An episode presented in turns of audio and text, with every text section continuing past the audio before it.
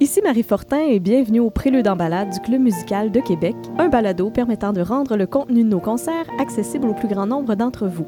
En compagnie du musicologue Benjamin René, nous aborderons dans cet épisode la période de la vie de Jean-Sébastien Bach, dite de Köthen, nom de la ville dans laquelle il a composé la majeure partie de sa musique instrumentale profane, dont les concertos brandebourgeois. Bonne écoute!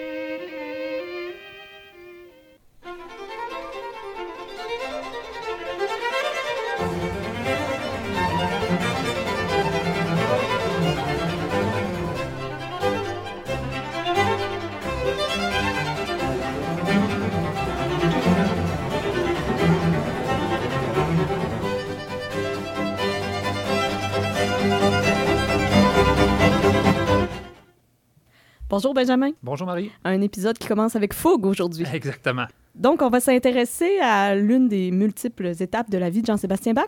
Oui, absolument. En fait, on va s'intéresser à, l'étape durant laquelle il va composer euh, vraiment la plus grande partie de ses œuvres instrumentales. Euh, certainement, les plus célèbres euh, vont dater de cette période-là aussi. c'est une période aussi qui est intéressante parce qu'elle contraste vraiment avec le reste de sa carrière, même avec la carrière de l'ensemble de, sa parenté musicale. Donc, la période de, de nous amène vraiment sur un, sur un territoire qui est un peu autre pour Jean-Sébastien Bach. Il l'amène vraiment sur un terrain qui n'était pas familier avant, qui va l'être peu après, euh, mais euh, qui recèle de bien beaux trésors. Alors, euh, quand est-ce que ça se situe dans l'ensemble de sa carrière? Ça nous place un bac au début de la trentaine qui vient d'avoir des, engagements comme organiste. donc, ce qu'il faut voir avant pour bien comprendre comment est-ce que Keuten arrive avec une offre différente pour Jean-Sébastien Bach, il faut voir que ben, Bach, c'est avant tout un musicien de musique sacré, de musique d'église. C'est un organiste, euh, son instrument de prédilection. C'est là que ses premiers engagements vont se faire en tant qu'organiste aussi.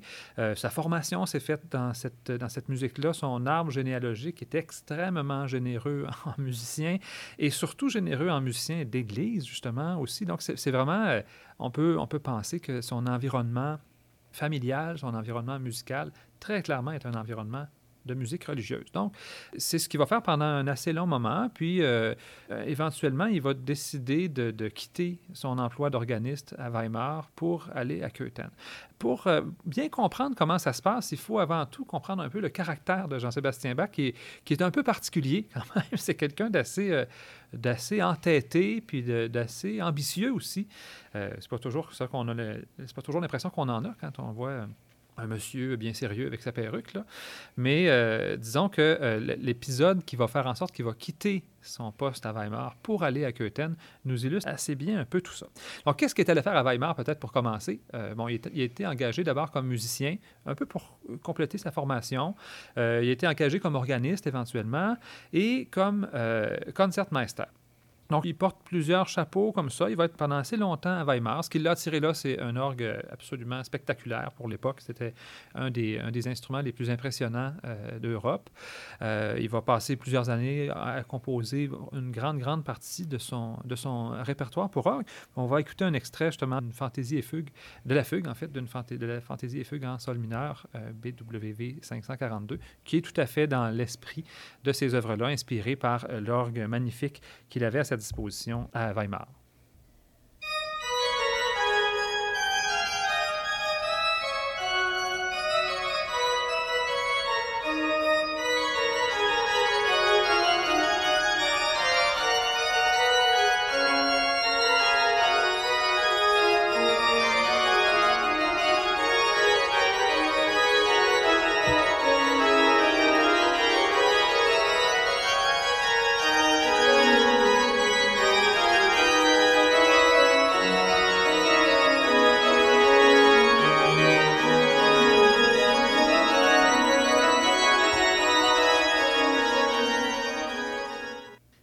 Savoir que euh, Jean-Sébastien Bach n'est pas quelqu'un qui accepte très bien euh, les consignes de ses patrons, très souvent, euh, qui va chicaner beaucoup avec ses employeurs tout au long de sa carrière. En fait, c'est une espèce de, modus operandi qui est assez courant chez lui.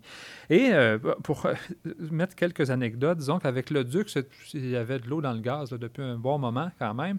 Entre autres parce que, bon, il y a un, neveu, évidemment aristocrate, que le duc aime pas, puis il veut pas que ses, gens, que ses employés, que ses domestiques ou que ses, les gens de son entourage, disons, fréquentent ce jeune duc-là. Et, euh, et Bach va se mettre à, écrire des musiques pour son anniversaire, puis à le rencontrer. Ça. vraiment, il fait, il fait, il fait pratiquement exprès. contrariant. Absolument, tout, à fait, tout à fait contrariant. Puis, ben, euh, bon, va arriver éventuellement euh, la mort du Kapellmeister, le maître de chapelle de Weimar. Ça fait neuf ans à ce moment-là que Bach est, employé. Euh, il connaît sa valeur, il sait qu'il est un musicien très talentueux, qui est efficace et tout ça. Puis pour lui, ça lui revient un peu de droit. Il s'attend à, à ce qu'on lui confie le poste. Mais probablement parce que le duc était un peu euh, échaudé, ben, il voit là une belle occasion de redonner la monnaie de sa pièce à Jean-Sébastien Bach et il va confier le, poste de Kapellmeister au fils de Dreza qui était là euh, avant, qui est un musicien assez médiocre, et, Jean-Sébastien Bach va être furieux de ça. Euh, ben, heureusement, son ami, le, neveu du duc de Weimar, ben, il y a une sœur, sœur qui est mariée avec un jeune prince qui s'appelle Léopold de, Anhalt-Köthen qui est un grand amateur de musique et qui aime bien Jean-Sébastien Bach, qui aime bien sa musique. Puis quand il apprend que Bach est un peu à la recherche d'autres choses, ben, euh, il dit, moi, je vais lui aménager quelque chose, je vais lui faire un poste, je vais tasser des musiciens, puis on va, on va lui trouver quelque chose à faire. Donc, euh, il va être engagé comme ça, comme, comme maître de musique pour euh, Léopold Donald Köthen. Puis il revient dire ça à son patron, le duc de Weimar, qui est furieux parce que là, il a un peu désobéi, il, était, il, était, disons, il faisait partie de ses employés, il est allé chercher ailleurs, et le duc refuse sa démission et le fait mettre aux arrêts. Donc, il va passer un petit mois en prison avant d'être éventuellement sorti de sa cellule et renvoyé assez sèchement par le duc. Donc, il voulait, euh, il voulait euh, profondément aller travailler ailleurs. Il réussira, mais pas sans en payer le prix. Il faut savoir aussi qu'à travers tout ça, Bach est très ambitieux. Euh, parce qu'en général, quand il change de travail, c'est parce que les conditions sont nettement supérieures à l'emploi suivant. C'était le cas ici à Köthen, il gagnait quelques fois son salaire précédent. donc, il a multiplié quelques fois, ce qui est quand même pas banal. on peut certainement le dire. Et là, ben, il se retrouve dans une cour à Köthen on est en 1717 euh, et il se retrouve dans une cour euh, qui est une, une, cour calviniste, dans laquelle la musique sacrée n'a pas de place. Parce que dans le culte calviniste, on récite les psaumes, puis c'est tout. Il n'y a, pas de, a pas de place pour les grandes cantates, il n'y a pas de place pour la, musique d'orgue. Donc, il se retrouve un peu vraiment à faire tout à fait autre chose que ce qu'il est habitué de faire. Et euh, il va faire ça avec beaucoup, beaucoup de plaisir. Ça fait un bout de temps quand même que, Bach découvre les, les, œuvres des grands compositeurs français, des grands compositeurs italiens, la musique instrumentale qui se, qui se fait ailleurs, les suites instrumentales, les concertos. Et euh, c'est l'occasion, justement, parce que le prince a un orchestre assez bien pourvu, euh, avec des assez bons musiciens aussi. Puis, euh, il va pouvoir, euh, justement, écrire une musique qui ne sert pas à animer les cérémonies religieuses, mais qui sert à animer un peu les soirées, les soirées mondaines, à faire de la musique de chambre, des concerts, etc. Donc, il, il semble gagner beaucoup en liberté aussi quand on parle de ses nouvelles conditions de travail, ou... Oui, certainement que le prince Léopold était plus libéral que le duc de Weimar, qui était assez autoritaire et tout ça, un peu plus vieille école. Il, est jeune, le prince, quand il arrive. C'est un, un, jeune homme, il aime la musique musique, il en joue lui-même. Donc, il y a quelque chose de, très léger euh, dans cette, période-là, qui va être la période la plus heureuse de sa vie, sans aucun doute, de sa vie professionnelle probablement aussi, euh, dans laquelle il va, il explorer euh, justement beaucoup. Donc, certainement, il va composer toutes sortes de musique instrumentale. Parmi les œuvres qui vont l'occuper beaucoup, euh, il va y avoir justement euh, des suites, il va y avoir des concertos. On y reviendra avec les concertos brandebourgeois un peu plus loin. Mais il va y avoir aussi toute son œuvre pédagogique pour le clavier. Une grande partie de ce qu'il écrit pour l'enseignement des claviers à son fils, en particulier à son fils euh, Wilhelm Friedman, qui est extrêmement doué, qui va avoir finalement une carrière moins, beaucoup moins intéressante qu'on l'aurait cru, probablement un peu écrasé par par un paternel, disons, euh, très, très impressionnant. Euh, mais en tout cas, Jean-Sébastien euh, avait beaucoup d'espoir pour son fils, puis il y a beaucoup, beaucoup de musique qui va être écrite pour son instruction musicale. Tout le, grand projet qui s'appelle le Clavier Büchlein, qui est l'espèce de livre de musique pour clavier, si on veut, là, va être écrit pour lui, qui contient euh, certaines pages très, très célèbres du clavier bien tempéré, les inventions, les symphonies, toutes sortes de, pièces un peu euh, à part aussi. Euh, et donc, il, va travailler là-dessus durant cette, cette période-là. On écoute un extrait quand même assez célèbre du premier volume du clavier bien tempéré, le deuxième prélude en Do mineur.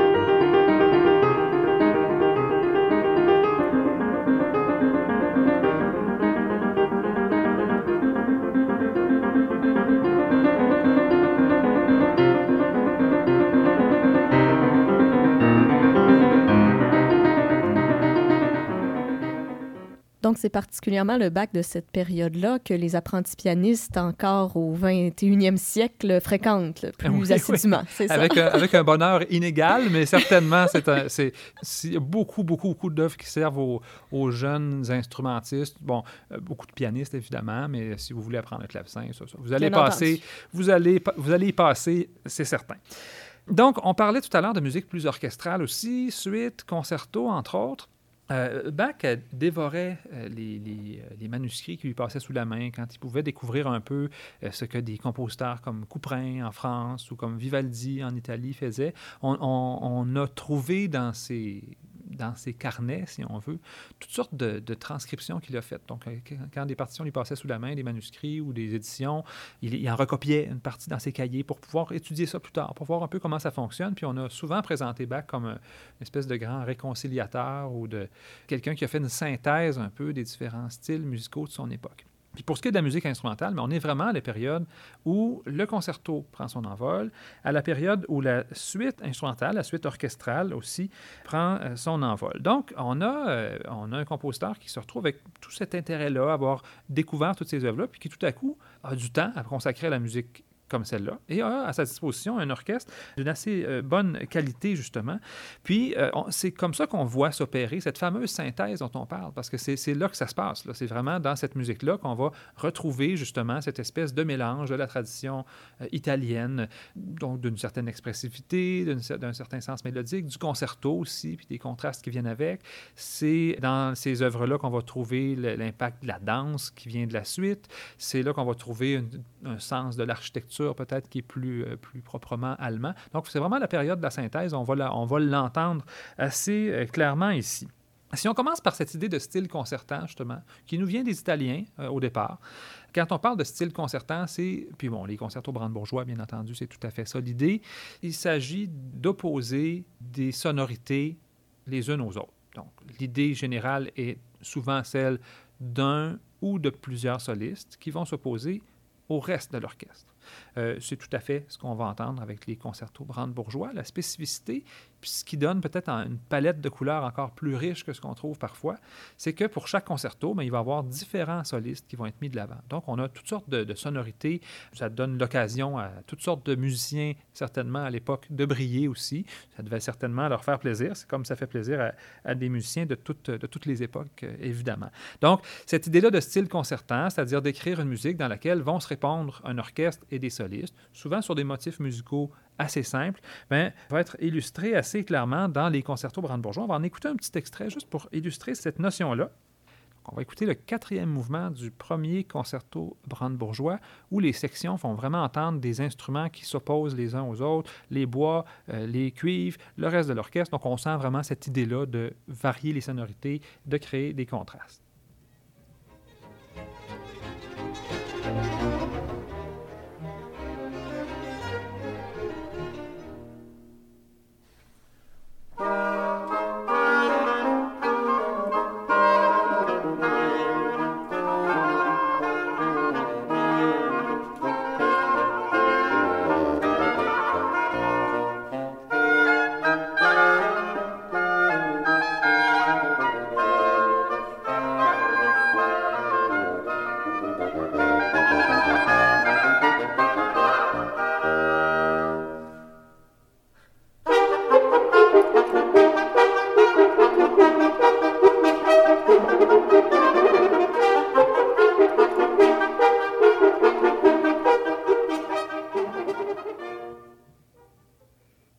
Entend vraiment clairement les bois mis, euh, mis de l'avant, puis ensuite en opposition avec les cuivres. Tout à fait.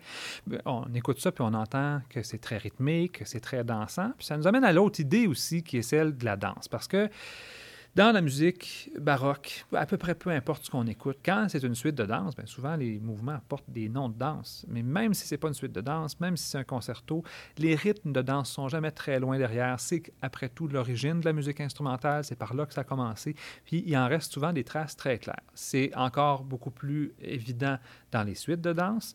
Euh, les Français ont beaucoup composé de suites de danse de toutes sortes.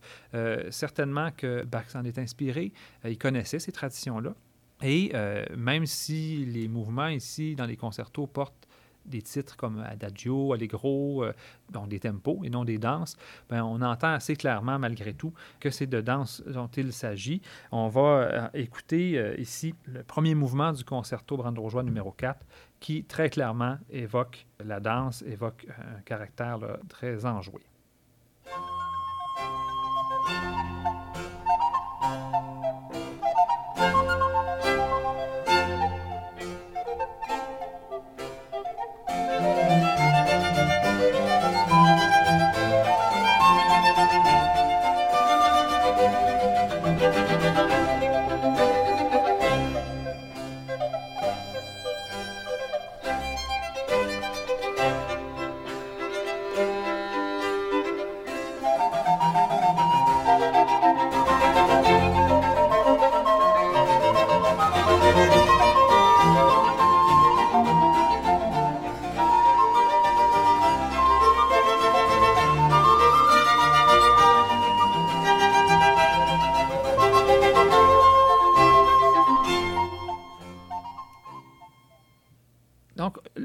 Un autre élément aussi qu'on va retrouver dans, la, dans l'idée de, des sonorités plus italiennes, peut-être, c'est euh, peut-être un lyrisme, un côté un peu plus tragique, une façon d'ornementer aussi, qui vont rappeler un peu le bel canto à l'italienne. Ça, on le retrouve beaucoup dans, dans les mouvements lents en particulier. On va euh, écouter ici un, exemple, le deuxième mouvement, donc du premier concerto brandebourgeois, qui, euh, je pense, va donner un peu cette, cette sonorité plus à l'italienne assez, assez facilement.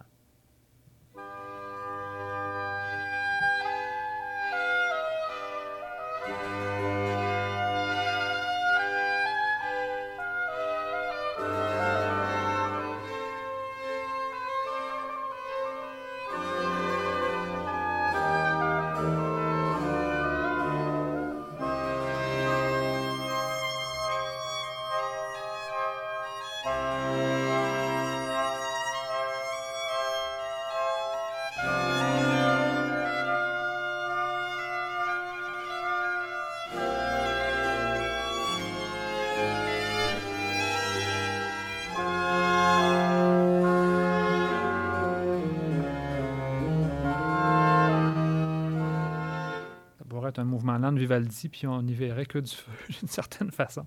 Sinon, parmi les influences plus à la française aussi, si on termine sur cette idée de grande synthèse, on va écouter un extrait justement où l'écriture, la, construction mélodique, la, rythmique, une certaine pondération dans l'expression aussi, l'ornementation, qu'on va appeler plutôt des agréments quand c'est dans un style français. Là, on est, on est sur un autre territoire. On sent bien là, que l'influence est, beaucoup plus euh, française dans ce cas-ci, euh, dans, dans le, ce qu'on va écouter, le deuxième mouvement du deuxième concerto euh, brandebourgeois.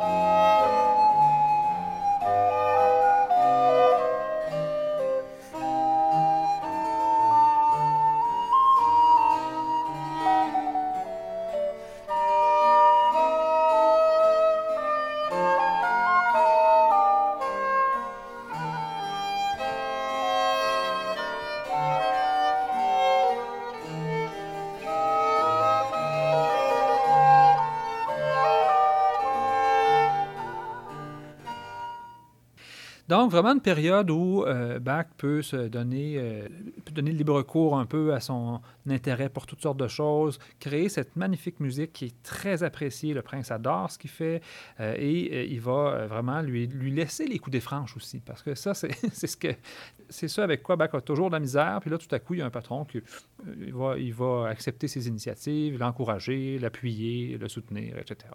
Pour les auditeurs curieux, euh, je vois ici sur Wikipédia, pour ne pas le nommer, que le château de Köthen a été restauré suite à la Deuxième Guerre mondiale et puis il y a souvent des concerts de Bach euh, qui sont présentés et puis qu'il y a même euh, un DVD des concertos brandebourgeois qui a été filmé dans la fameuse salle des miroirs où les concerts avaient lieu à l'époque. Donc, si jamais il y a des auditeurs qui sont intéressés à chercher, c'est l'Orchestre baroque de Freiburg qui aurait fait ça, qui n'est pas d'ailleurs l'orchestre que nous entendons en ce moment. Qu'est-ce qu'on entend dans les concertos brandebourgeois? Non, c'est l'ensemble Qu'on entend, qui produit une version avec des instruments avant d'époque, des instruments d'époque, mais en particulier un, un, intérêt pour les instruments avant d'époque, qui donnent une sonorité assez particulière. Oui, on l'entend bien.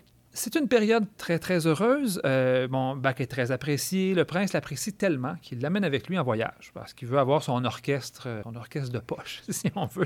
Et même quand il va en cure au zoo à, Karlsbad, il va demander à Bach de l'accompagner. Et ils vont passer plusieurs mois comme ça à l'extérieur euh, de la cour. Et il va y arriver, il va arriver une situation extrêmement dramatique parce que pendant un voyage comme celui-là, Bach est avec le prince, il passe quelques mois dans une ville d'eau. Et euh, la femme euh, de Jean-Sébastien, Maria Barbara, meurt pendant leur absence. Donc, c'est une jeune femme, là. Bach n'est pas vieux à ce moment-là. On revient de voyage. Ça fait un mois que la femme de Jean-Sébastien Bach est enterrée.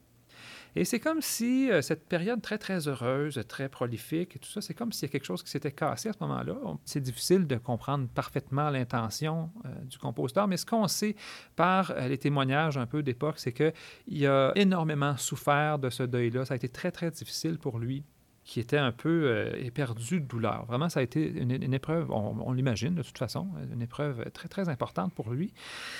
Et euh, bon, il va trouver différentes façons de, sortir de cette douleur-là en se jetant dans le travail, entre autres. Il va beaucoup, beaucoup réviser. C'est là qu'il va euh, réviser tout, ce qu'il avait décrit déjà pour le, clavier bien tempéré. Et il va retravailler ses concertos brandebourgeois qui dataient probablement de quelques années. Là. On est en 1720 euh, à ce moment-là. Probablement que ça date de, des années qui ont précédé les concertos. Mais il va, les, il va les rassembler à ce moment-là, il va en faire un recueil il va les dédier au margrave Christian Ludwig de Brandebourg. Puis là, c'est pas clair pourquoi exactement. Qu'est-ce qu'il cherchait avec ça? Euh, c'est pas pour lui qu'il a composé, ça, c'est sûr. Euh, cette cour-là n'a pas voulu les jouer parce que c'était un peu trop difficile. Il n'y avait pas vraiment l'orchestre qu'il fallait. Il semble probable que pour un peu peut-être sortir de, ce lieu-là, pour sortir des souvenirs où il était, qu'il ait voulu peut-être avoir un poste, euh, ce qui l'a ramené à Berlin à ce moment-là. Ça ne fonctionnera pas. Il n'y aura pas cette proposition-là. Mais euh, se mettant à, l'affût, il va se mettre un peu à la recherche, puis il semblerait que ce grand deuil-là, cette grande douleur-là, va l'amener à chercher quelque chose de plus familier peut-être que ce qu'il vit à Köthen, puis à revenir vers la musique religieuse. Donc les postes sur lesquels il va appliquer tout à coup, ça va se mettre à être des postes plutôt de musiciens d'église. Et euh, de fil en aiguille, euh, il, va, il va effectivement trouver un poste qui est ouvert à Leipzig et ça, va être assez compliqué pour lui d'avoir ce poste-là parce que, bon, euh, sa réputation était, euh, était la réputation d'un compositeur qui, d'un organiste extrêmement capable, mais d'un compositeur qui est beaucoup dans la complexité puis dans des choses qui étaient peut-être de moins en moins à la mode à ce moment-là. Déjà, il y avait un préclassicisme puis un allègement général qui commençait à se faire dans les années 1720. Puis lui restait vraiment dans une musique euh, de facture beaucoup plus élaborée, beaucoup plus complexe. Puis, bon, on n'est pas trop intéressé par sa candidature. En fait, euh, a refusé le poste à Leipzig pour commencer. Puis ensuite, ben la fabrique va chercher, euh, on va aller chercher, on va aller demander à quatre, cinq musiciens qu'on connaît très, très peu aujourd'hui, qui vont tous refuser le poste, puis on va finir en, dans les comptes rendus de la fabrique. on, finit avec cette phrase célèbre où le, un, des, un des membres influents écrit que, euh, bon, vu des circonstances, étant donné qu'on n'a pas pu avoir les meilleurs, on allait se, se contenter du médiocre. Euh, ils sont rabattus sur, le, sont rabattus sur, le plus grand compositeur de tous les temps. Et donc, là, justement, ça va être, ça va être cette espèce de... C'est ce qui va mettre un, un, terme à la parenthèse de Köthen, à la parenthèse où la majeure partie de la musique instrumentale va être, euh, va être composée. Il va, il va réutiliser cette musique-là, évidemment, parce qu'à Leipzig, il va s'occuper du Collegium Musicum. Il va avoir l'occasion de faire valoir sa musique instrumentale, mais c'était composé pour la majeure partie. C'est un retour, bon, à la musique religieuse, d'une part. C'est encore une fois une promotion très importante parce que son salaire va encore beaucoup évoluer. Bon, il s'est remarié avec euh, une nouvelle femme. Il veut refaire une nouvelle vie.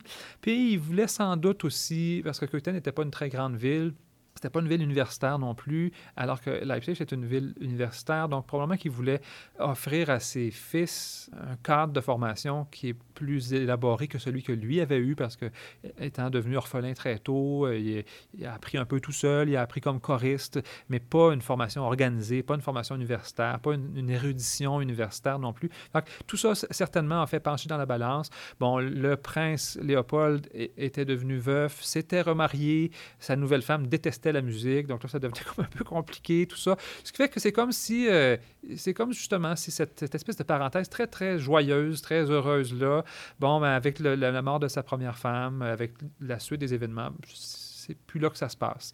Et euh, il va finir par quitter Köthen en 1723 pour aller à Leipzig et pour entrer dans la dernière grande période de, sa créativité, euh, qui va donner quand même des œuvres euh, grandioses, euh, qui va donner les cantates. donc, la grande, grande, grande majorité des cantates sacrées et profanes datent de cette période-là.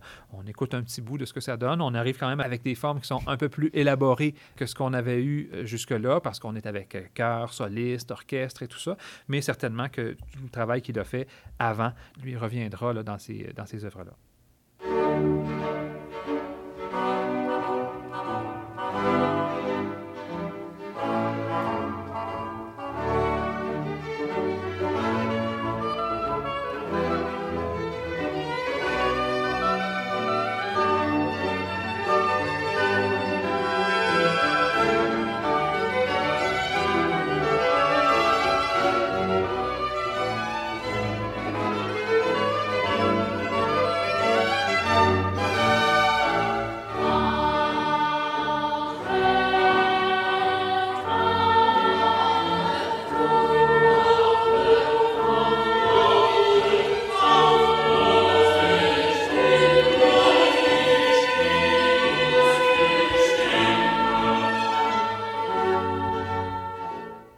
Donc, pour terminer sur cette période heureuse de la vie de Bach qui a été la période de Köthen, euh, et aussi pour euh, clore un peu concernant les, les concertos brandebourgeois, euh, je comprends, d'après la dernière anecdote, que le nom de ces concertos est probablement venu par après, suite à la dédicace dans le temps. comment ça s'est déroulé? Ça s'est pas passé à Brandebourg, ça s'est pas... c'est vraiment... C'était, étant donné cette dédicace-là, que le titre est, est venu, mais il n'y a pas de il n'y a pas d'autres indications très profondes qui nous, qui nous permettent d'aller plus loin que ça. Donc, comme pour beaucoup d'œuvres qui ont survécu de façon très euh, brillante au temps, c'est un nom, mais qui, au fond, n'a pas de signification profonde. Pas tellement. Sinon, peut-être une ambition à un moment donné d'aller travailler à Berlin, mais qui aura pas de suite de toute façon. Exactement. Alors voilà, merci beaucoup. C'était les préludes en balade du Club musical de Québec. Merci à Benjamin René, musicologue, et à l'indispensable collaboration de Radio Classique Québec 92,7. Pour approfondir davantage votre connaissance des concertos brandebourgeois, retrouvez-nous lors du prélude en salle à 19h le 25 novembre prochain. Et pour retrouver tous nos épisodes, vous pouvez en tout temps vous référer à la zone audio du site internet du Club musical ou vous abonner à nos balados diffusions sur iTunes, Google Play ou votre plateforme préférée. Ici Marie Fortin, je vous donne rendez-vous au Palais Montcalm pour notre prochain concert. À bientôt!